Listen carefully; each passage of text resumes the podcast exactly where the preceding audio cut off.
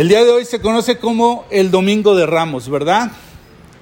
¿Cuántos tienen una, una conciencia, una idea de todo esto que eh, se habla alrededor del Domingo de Ramos? ¿Cuántos, levanten su mano nada más para tener una idea, cuántos saben por qué y cuál es la razón de identificar este como el Domingo de Ramos? ¿De dónde viene esta idea?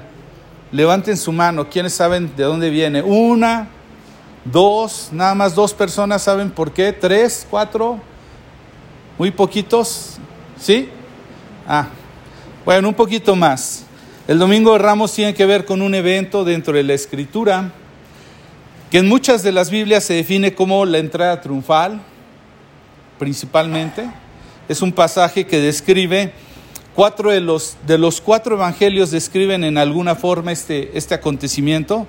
Y este acontecimiento se da eh, prácticamente al inicio de lo que sería la última semana del Señor Jesucristo antes de, padecer en la cruz. Ese es el, el contexto, ¿verdad? Entonces, el día de hoy vamos a centrarnos hablando porque una de las cosas que he compartido en otras ocasiones acerca de los problemas del Domingo de Ramos, vas a ver que de alguna forma y tristemente no hay mucha diferencia de los problemas que ha habido, eh, eh, que hubo en esa, en esa época con los que tenemos ahorita. Y aunque para muchos de nosotros, tristemente el Domingo de Ramos, yo, yo recuerdo cuando era pequeño, para mí significaba dos cosas, no sé si para ti, pero para mí y en la cultura en la que yo crecí, lejos del Señor, representaba, número uno, empezaron las vacaciones. Híjole, yupi, eso era para mí alegría. Número dos, quizás la semana de algunas prácticas religiosas, de algunos ritos. No más, no entendía más qué pasaba. Pero el día de hoy vamos a ver que sea que lo percibas como una, una fecha llena de ritos religiosos o la partida de unas vacaciones, te vas a dar cuenta que en el fondo, aún dentro de los, de los que seguimos eh, al Señor, podemos encontrar algunos problemas con esta fecha. ¿Sí? Y vamos a ver un, poquito del contexto. Quiero que prepares tu Biblia en el Evangelio de Lucas. Nos vamos a centrar principalmente eh, Lucas capítulo 19, del versículo 28 al 44, tiene este, este pasaje del que te hablo. Lucas capítulo 19, del versículo 28 al 44.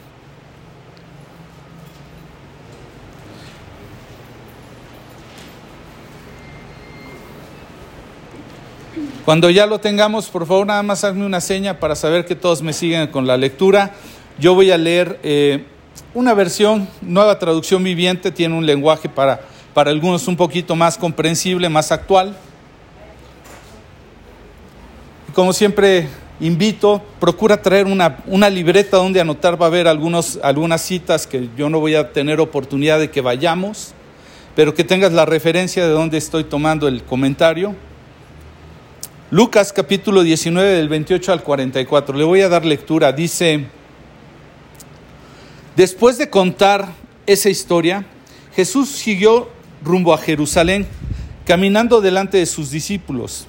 Al llegar a las ciudades de Betfagé y Betania, en el monte de los olivos mandó a dos, de, dos de sus discípulos que se adelantaran. Vayan a la aldea que está ahí, les dijo. Al entrar, verán un burrito atado que nadie ha montado jamás. Desátenlo y tráiganlo aquí. Si alguien les pregunta por qué desatan al burrito, simplemente digan, el Señor lo necesita.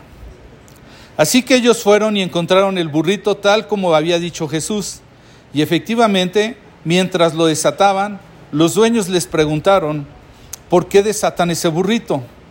Y los discípulos simplemente contestaron, el Señor lo necesita. Entonces le llevaron el burrito a Jesús y pusieron sus prendas encima para que él lo montara. A medida que Jesús avanzaba, la multitud tendía sus prendas sobre el camino delante de él, y cuando llegó a donde comienza la bajada del monte de los olivos, todos sus seguidores empezaron a gritar y a cantar mientras alababan a Dios por todos los milagros maravillosos que habían visto. Bendiciones al Rey que viene en el nombre del Señor paz en el cielo y gloria en el cielo más alto. algunos de los fariseos que estaban entre la multitud eh, dijeron, Maestro, reprende a tus seguidores por decir estas cosas. Jesús les respondió, si ellos se callaran, las piedras a lo largo del camino se pondrían a aclamar. Al acercarse Jesús, vio la ciudad delante de él y comenzó a llorar diciendo, ¿cómo quisiera que hoy tú, entre todos los pueblos, entendieras el camino a la paz? Pero ahora es demasiado tarde y la paz está oculta a tus ojos. No pasará mucho tiempo antes de que tus enemigos construyan murallas que te rodeen y te encierren por todos lados. Te aplastarán contra el suelo y a tus hijos contigo. Tus enemigos no dejarán una piedra sobre, eh, en su lugar porque no reconociste cuando Dios te visitó. Y aquí hay varias cosas que quiero, quiero enfatizar y quiero llamar tu atención para dar un poquito de contexto, para dimensionar, porque muchos de nosotros que no crecimos en un contexto como este, eh, pues no sabemos varias de las cosas que traen una, una dimensión mayor en el pasaje. Lo primero que quiero llamar tu atención es que hay un escándalo. O sea, es un verdadero escándalo. Lo que está pasando aquí se está saliendo de control.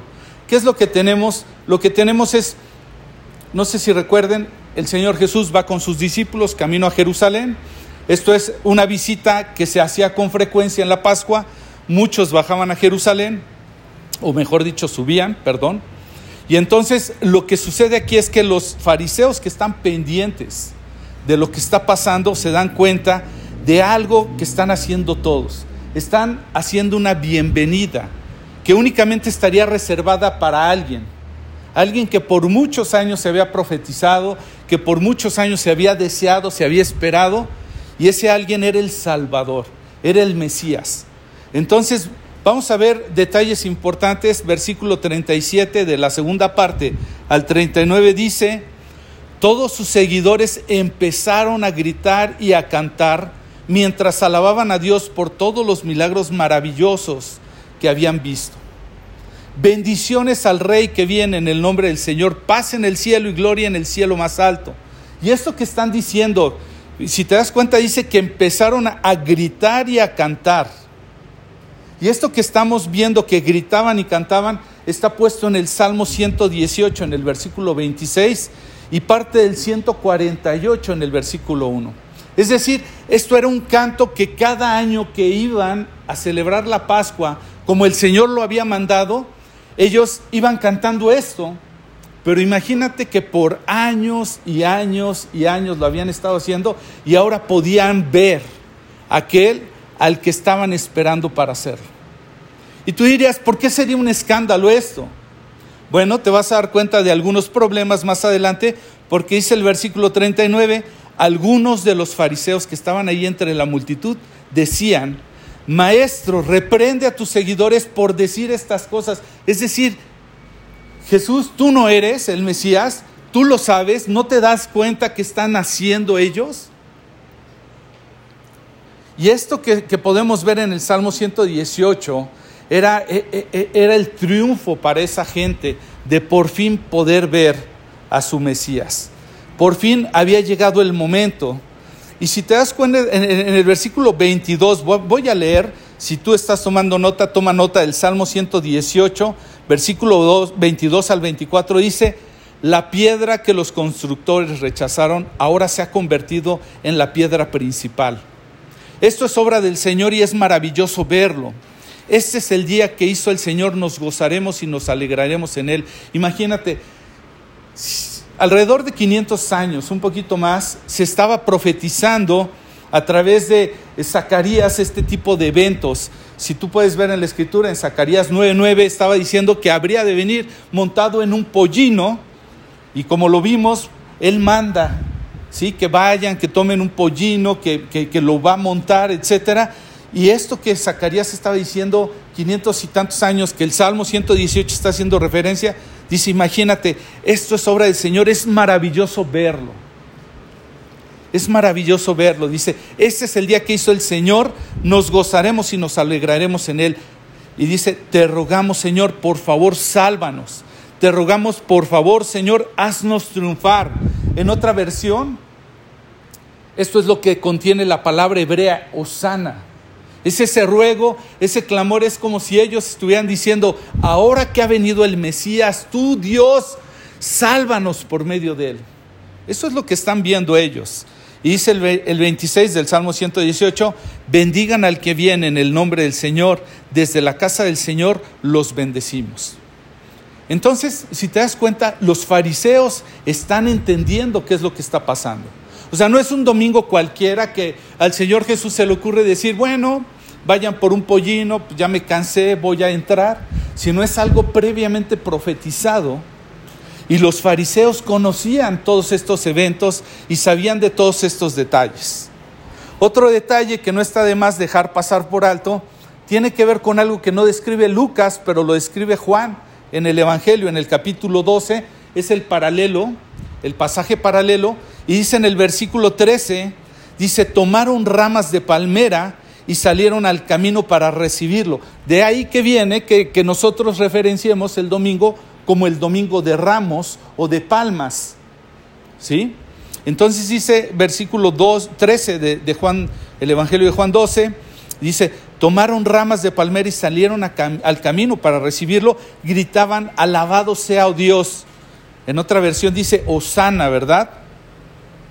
que era esta, esta oración, esta exclamación eh, que significaba, sálvanos ahora, ¿no? dice, bendiciones al que viene en el nombre del Señor, viva el Rey de, Israel. Eso es lo que dice el Evangelio de Juan.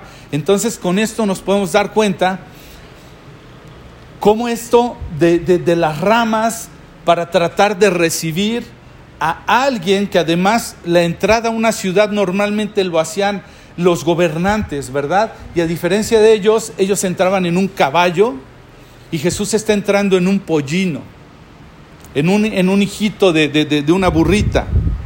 Y estas ramas eh, a menudo se usaban, como ustedes lo saben, para dar esa bienvenida a los reyes. Al rey David se le recibió de esa manera y a otros reyes del pueblo de Israel y usaban para honrarlos, ¿sí? Y hay una conexión con la identidad que le están tratando de dar a ese rey de reyes. Está entrando, están haciendo un cántico que era reservado para él, estaban mostrando sus palmas, dándole la bienvenida y por si fuera poco, un detalle más.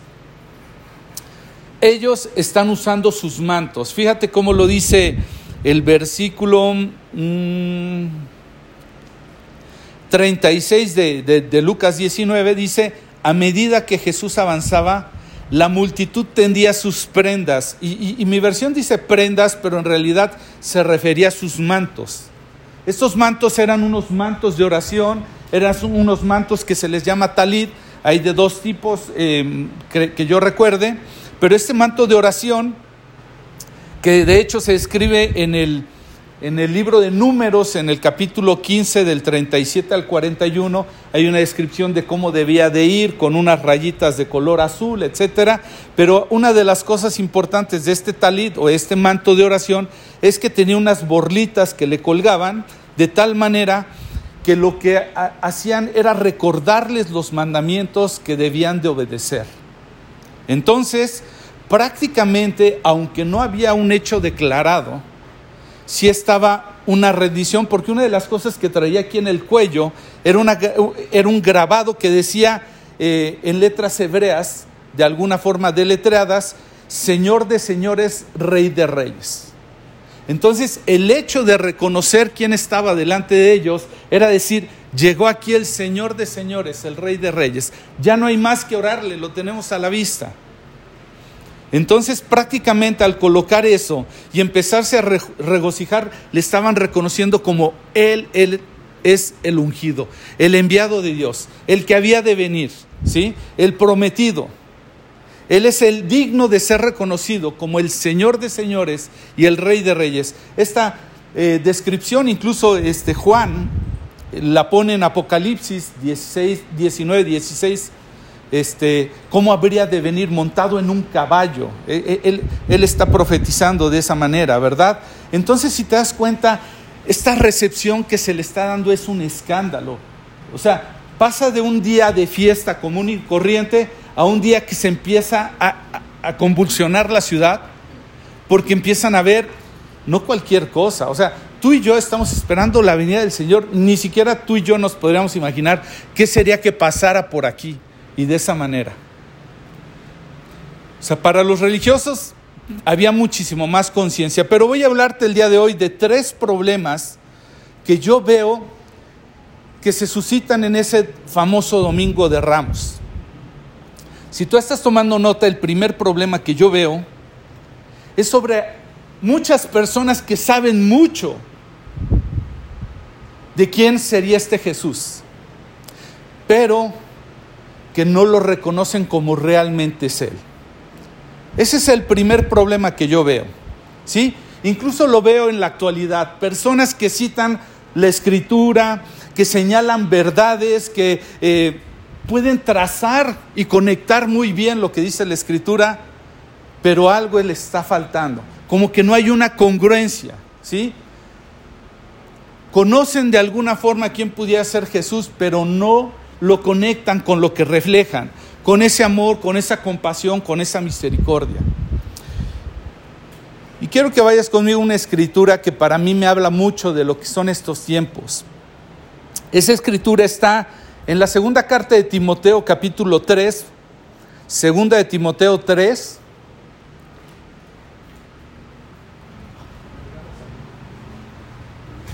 Y quiero que leamos del versículo 1 al 5 y de alguna manera me, ayudes a, encontrar alguna similitud con los tiempos de ahora. Segunda carta de Timoteo, capítulo 3, versículo 1 al 5, dice, Timoteo, le está escribiendo Pablo a Timoteo, Timoteo, es bueno que sepas que en los últimos días habrá tiempos muy difíciles, pues la gente solo tendrá amor por sí misma y por su dinero Serán fanfarrones y orgullosos, se burlarán de Dios, serán desobedientes a sus padres y malagradecidos. No considerarán nada sagrado, no amarán, no perdonarán, calumniarán a otros y no tendrán control propio. Serán crueles, perdón, serán crueles y odiarán todo lo que es bueno. Traicionarán a sus amigos, serán imprudentes, se llenarán de soberbia. Y fíjate qué dice, y amarán el placer en lugar de amar a Dios. Actuarán como religiosos, pero rechazarán el único poder que es capaz de hacerlos obedecer a Dios. Aléjate de esa clase de individuos. ¿Encontraste algunas similitudes con la, con la época actual? Si tuvieras que subrayar en tu Biblia algunas de estas, ¿cuánto, cuánto subrayarías? ¿Sí? Tiempos muy difíciles. Gente que solo tiene amor por sí misma y por su dinero. Egoístas. Deseosos de ir únicamente por dinero. Serán fanfarrones y orgullosos, se burlarán de Dios. Gente que blasfema, se burla. No sé si has visto estos eventos de la música, del deporte, presentaciones increíbles. Eh, el carnaval de Brasil se decía de unas imágenes y dices tú, wow, creo que estamos rebasando todo límite hoy día, ¿verdad? Desobedientes a sus padres y malagradecidos. ¿Lo han visto por ahí? Ya casi que te pueden demandar, ¿no? En cualquier momento como padre. Dice más adelante, no considerarán nada sagrado, no amarán ni perdonarán, calumniarán a otros y no tendrán control propio. La calumnia, ¿no ves las redes sociales plagadas de unas personas calumniando a otras? No hay perdón, no hay control, todo es permitido. Serán crueles y odiarán lo que es bueno. Traicionarán a sus amigos, serán imprudentes. Se llenarán de soberbia y amarán el placer en lugar a Dios. Pero fíjate el versículo 5 y es lo que más me preocupa. Actuarán como religiosos, pero rechazarán al único poder capaz de hacerlos obedientes a Dios. Es decir, una resistencia a la obra del Espíritu Santo. Y sabes que no hay cosa más peligrosa que saber las cosas correctas, pero no conocer correctamente a Dios. ¿Sí? ¿Por qué? Porque hay muchas personas que creemos que con prácticas religiosas, con actividades religiosas, vamos a estar de alguna forma haciendo lo correcto. Tenemos un ejemplo en Pablo, el apóstol. Él perseguía a los seguidores del Señor Jesús creyendo que estaba haciendo lo correcto. Es más, él decía, ¿sí? Todo eso lo doy por basura. ¿Sí?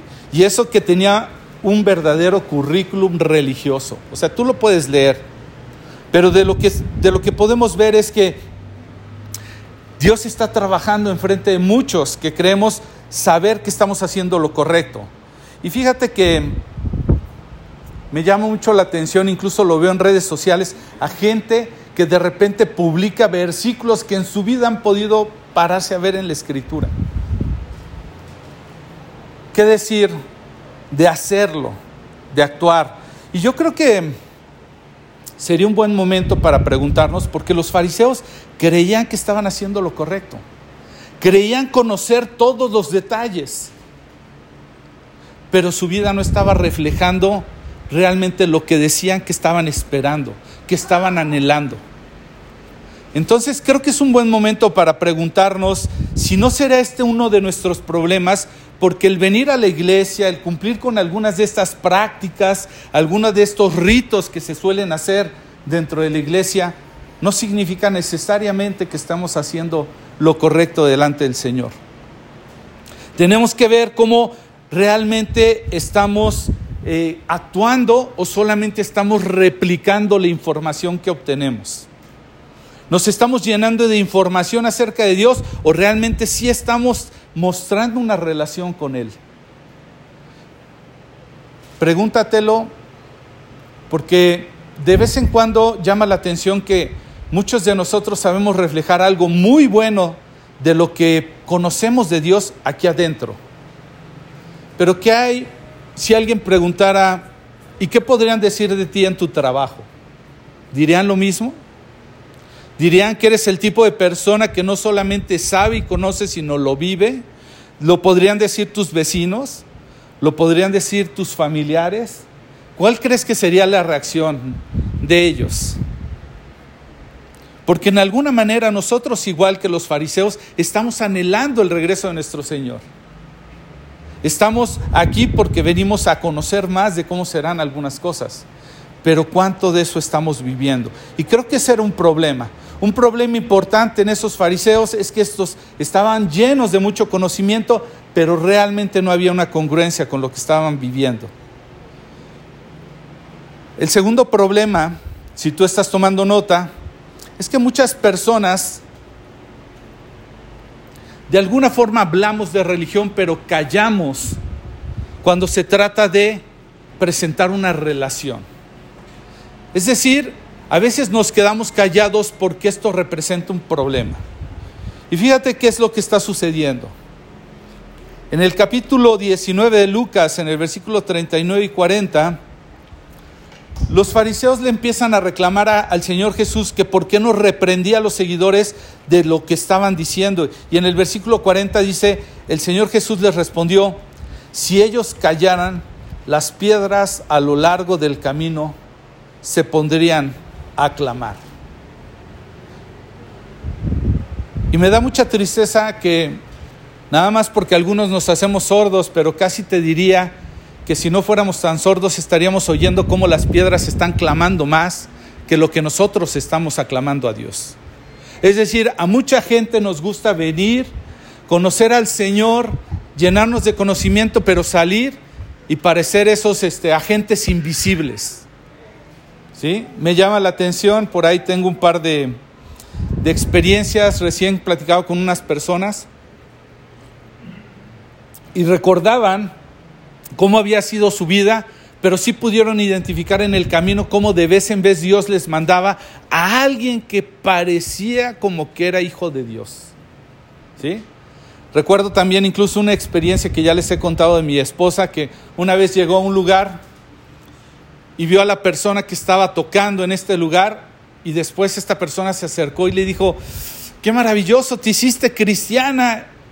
Y, ella le dice, pues con un poquito de pena, porque la había conocido en la preparatoria, dice, no, es que yo toda mi vida he sido cristiana. Y el hombre le dice, yo también. Y no se habían identificado. ¿Por qué? Porque muchos de nosotros hemos preferido callar y casi que las piedras se nos han adelantado a clamar.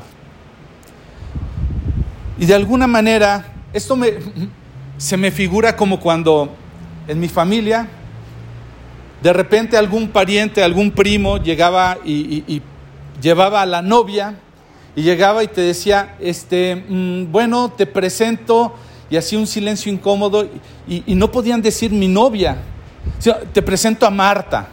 Y entonces en la familia todos nos quedábamos pensando, Marta mm, es la amiga, es la novia, o sea, ¿cómo la veo? Y eso sucede con nuestra relación con Dios. ¿Sí? Ellos le están diciendo, cállalos. La gente estaba vitoreando, estaba gritando, estaba, eh, eh, de verdad, te sorprendería porque si el Señor Jesús esa tarde se hubiera propuesto verdaderamente hacer una revolución, tenía cantidad de seguidores. La gente lo venía siguiendo. Es más, creo que no me recuerdo si es el capítulo 12 de Juan, que él está, él está en Betania, acaba de resucitar a Lázaro, y la gente oye que él va a Jerusalén y la gente empieza a seguir y habla de multitudes. O sea, mucha, mucha, mucha gente está yendo. Y estos están clamando y están declarándole. Y les reclama y le dice, cállalos. Y dice, si ellos callaran, aún las piedras van a clamar. Y hay un problema. ¿Por qué? Porque unos sí podrían callarse. Y otros podrían no estarse callando. La pregunta quizás para ti, para mí es, ¿en qué te estás refugiando? en la religión o en la proclamación. Porque si tú estás refugiándote en ritos, te estás refugiando en prácticas religiosas, vas a salir decepcionado, te vas a dar cuenta que vas a meterte en un tercer problema del cual vamos a hablar ahorita. Porque venir a la iglesia, cumplir con las reuniones, participar, eso no te relaciona con proclamar. Eso únicamente habla de ti lo que tú esperas, pero no habla de lo que tú realmente anhelas. Los que están proclamando están esperando la venida del, Señor. Y personas de verdad que a veces estamos peor que las piedras porque andamos calladitos, ¿sí? Andamos de alguna forma temerosos. Cuando tú tienes claridad, hoy lo vimos un poquito en el, tiempo de estudio acerca de la alabanza, yo te platicaba de esta persona y justo lo iba a decir el día de hoy. Cuando yo conocí a una persona, eh, llegué apenas a conocer de Cristo, llegué a un lugar, a una iglesia donde estaban tocando una alabanza, se había tardado, la verdad es que yo ni siquiera había entendido qué hacía ahí, ni qué era lo que yo buscaba ahí. Pero una de las cosas que me llamó la atención es que estaban tocando una alabanza y sí, de pronto yo dije, híjole, esa alabanza ya se tardaron, ya la repitieron y la repitieron. Y en el fondo vi una mujer que estaba bailando así, deleitándose y estaba así. Y quienes me conocen un poquito de imprudente, yo no pude evitar el acercarme hasta ella. Fui hasta ella y en algún momento le interrumpí y le dije, ¿por qué baila de esa manera? Y ella me dijo, hijo, después de que de que Dios te ha sanado de un cáncer, no tienes una manera diferente de alabarlo y de adorar. Y, entró en mi corazón ese recuerdo y, de verdad lo digo, este, esa mujer no se detenía. Esa mujer había entendido lo que estos, e, e, estas personas habían visto. Dice versículo 28, que cuando caminaba sus discípulos fueron, pero más adelante dice que cuando él avanzaba, perdón, el 36, ponían sus, sus, estas este, mantas, sus prendas, Dice, cuando llegó donde comenzaba la bajada del Monte de los Olivos, todos sus seguidores empezaron a gritar y a cantar mientras alababan a Dios por todos los milagros maravillosos que habían visto. Dice, de verdad, cuando tú ves la gloria de Dios, no te queda otra más que perderse en su adoración. O sea, lo vimos en el estudio, no nos cansamos de ver las muestras de adoración que tenía una persona que tuvo un encuentro con Jesús.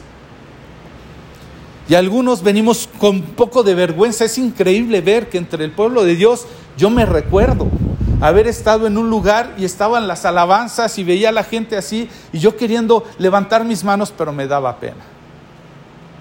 No quería levantar mis manos porque ¿qué iban a decir los otros? Los otros habían venido a lo mismo que yo, pero yo tenía pena. Y pena dentro y pena afuera, pues ¿qué te digo? Entonces, el segundo problema no es solamente que sepamos mucho del Señor y que no lo reflejemos, sino que además nos quedemos callados y que las piedras nos empiecen a tomar ventaja. ¿De acuerdo? Entonces, la pregunta para ti, para mí, en nuestra relación con Dios, ¿habrá algo que nos avergüence? ¿Habrá algo que nos detenga para poderle dar la gloria y la alabanza que Él se merece? Si tú has dicho que Cristo es tu Señor, que es tu Salvador, estás hablando y proclamando lo que pudiera ser para vida eterna en otros, o solamente lo dejamos para las ceremonias religiosas. Solamente lo dejamos para cuando estamos con otros que más o menos hablan de lo mismo. El tercer problema que yo veo no solamente entre los que saben mucho y no lo reflejan, no solamente entre los que claman y los que no, porque tristemente hay un tercer problema. El tercer problema tiene que ver con gente que celebraba y le daba la bienvenida a Jesús como el Mesías, pero sabes una cosa, pero después que vieron que su expectativa no era cumplida, se volvió un problema. Si te das cuenta, esta gente había levantado a Jesús como un libertador. Había, eh, eh, quienes no tienen un contexto, había estado sufriendo mucho por, la, por, por los romanos que los estaban este, oprimiendo mucho. Y entonces ellos estaban esperando ese libertador que vendría con gran poderío para derribar a Roma. ¿De acuerdo? Y entonces, ¿qué era lo que buscaban? Buscaban un salvador político y en eso llega Jesús en un burrito. vamos a darle una segunda oportunidad. Pues que se equivocó, se equivocó de caballo, pero a lo mejor se pone más adelante, se pone mejor. Pero entonces empiezan a ver que Él no es ese salvador político que ellos esperaban, sino es un salvador de sus vidas llenas de pecado, de sus vidas llenas de una falsa religiosidad. Y entonces ¿Qué es lo que están pasando? Están esperando, diría, diría a un hombre que una vez escuché, estarían esperando un Jesús domesticado. Un Jesús como el que hoy día encontramos en muchas de estas iglesias, en donde ese Jesús está a mi servicio. No estoy yo a su servicio, Él está a mi servicio. Él está para ver qué quiero y cómo lo quiero y cuándo lo quiero. El, el Jesús el genio era lo que esperaban, ¿verdad? Ese de yo adoro y oro cuando lo necesito, ¿verdad? Y entonces Él me tiene que ayudar a salir de mis problemas, de mis enfermedades, de mis deudas, de una mala relación en la que me encuentro. Porque sabes una cosa, muchas de estas gentes que están, bueno, de, esta, de estas personas, perdón, de esta gente que, que está alabando y victoriando al Señor Jesús, muchas, y te hablo de muchas porque si habla de, de, de unas multitudes, muchas de estas personas serían de algunas de las que más adelante en la misma semana estarían gritando, crucifícalo. Estarían cambiando la cruz que iba para, para Barrabás a la cruz para Jesús. Gente que una vez que vio que él no era, ¿sí? Que cuando estaban gritando sano, paz en el cielo y en las alturas, después estarían en el capítulo 23 lo puedes leer, estarían gritando crucifícale, crucifícale. ¿Por qué? Porque había unas expectativas diferentes sobre él. Esperaban un gran Salvador y no que fuera a morir de una muerte y muerte de cruz. La muerte de cruz, para quienes no tienen una referencia, era la más vergonzosa de las muertes. Imagínate, su gran Salvador, su Mesías, muriendo en batalla ni en batalla, y además en la cruz. Qué pena. Les desanimó, decepcionados con Dios. ¿Por qué? Porque simplemente no les pareció como lo querían o lo esperaban. Y entonces se empiezan a amargar, se empiezan a entristecer. ¿Por qué? Porque se derrumban todas sus esperanzas. Y yo no sé tú y yo, que a veces hemos llenado este lugar de ese Jesús que está a nuestro servicio, al cual le adoramos, al cual le cantamos. Yo no sé si podríamos adorar a Jesús independientemente de cuál fuera nuestra lista de necesidades o de nuestra lista de deseos. ¿Podríamos de alguna manera adorarlo a Él por, por lo que Él es? ¿O acaso estamos adorándole por las expectativas del beneficio personal que tenemos? Y fíjate, voy a leerte la cita de una persona. Pon mucha atención en lo que él dice. La fe no es un poder para que usted posea. Perdón, la fe no es un poder que usted posee para crear su propio futuro. ¿Ok? La fe no es algo que usted posee para crear su propio futuro. La fe es una habilidad dada por Dios para confiar en el futuro que Él ha prometido. ¿Sí? no quiere decir que porque lo crea yo lo puedo construir. Más bien es, la fe es esa habilidad que me ha dado para poder confiar en lo que Dios ya ha preparado para mí. Y la gente no reconoció a Jesús como el Salvador de sus vidas por sus pecados. Y entonces uno se pregunta, ¿por qué habrá pasado esto? ¿Por qué de alguna manera nos equivocamos cuando, cuando se trata de Dios? Y creo que la parte final de lo que hemos leído en el capítulo 19 de Lucas nos puede dar un poquito de dirección y quiero que, quiero que vayas conmigo al versículo 41 al 44. Creo que da respuesta a por qué a menudo nos equivocamos cuando se trata de Dios.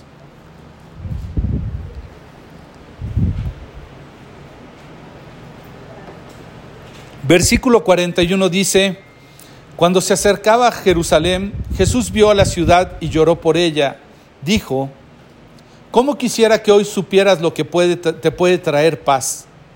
Pero eso ahora está oculto a tus ojos.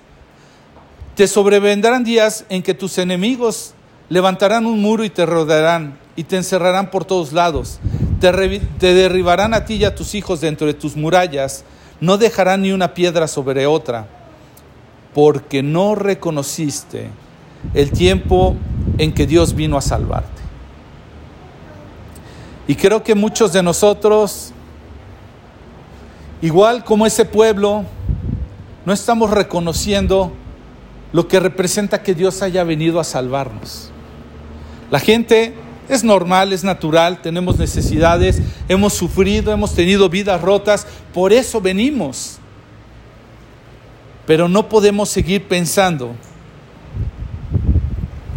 que es lo único que Dios tiene para nosotros. Sabes que el sanarte, el restaurar una relación, el, mejorar tu, situación económica, lo que Dios puede hacer es únicamente el canal con el cual Dios está trayéndote. Pero finalmente Él está deseando que tú y yo reconozcamos el tiempo cuando Él vino a salvarnos. Ahí está. Ahí está lo que inicia en esta semana y, a lo cual te quiero invitar a pensar. En esta semana puedas darle verdaderamente una bienvenida con un entendimiento nuevo y fresco de quién es ese Jesús que ha venido a tu vida y que ha venido a mi vida. Si tú y yo no estamos entendiendo correctamente cómo Él se reveló, para qué se reveló y qué fue lo que venció, de verdad, ni esta ni cualquier Semana Santa va a tener sentido para nosotros. Creo que es buen momento para pensar cuánto nos estamos llenando de conocimiento sin estar viviendo ese conocimiento, cuánto de alguna forma nos estamos callando de proclamarlo. Y cuánto de lo que estamos haciendo realmente se está condicionando a lo que estamos recibiendo no a quién es Él. Porque esos problemas que tuvieron creo que hoy día siguen vigentes.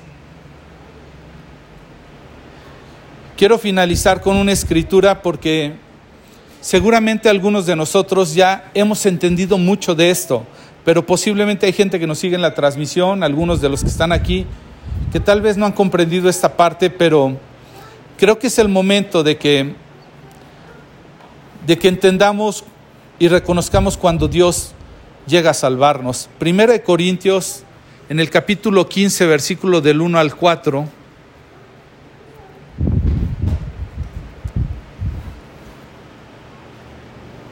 Resume buena parte de lo que vamos a, a celebrar como pueblo de Dios dentro de estos días. Dice versículo 1, 1 Corintios 15, versículo 1 al 4, dice, ahora hermanos, quiero recordarles el Evangelio que les prediqué. Y eso es lo que quiero hacer, recordarles el Evangelio que les prediqué. El mismo que recibieron y en el cual se mantienen firmes. Mediante este Evangelio son salvos, si se aferran a la palabra que les prediqué. De otro modo, habrán creído en vano. Porque ante todo, les transmití a ustedes lo que yo mismo recibí, que Cristo murió por nuestros pecados según las Escrituras, que fue sepultado y que resucitó al tercer día según las Escrituras. De esto se trata. No de cuánta información tenemos, no de cuántos ritos cumplimos, sino de entender que Él murió por nuestros pecados, que Él fue sepultado, que resucitó al tercer día según las Escrituras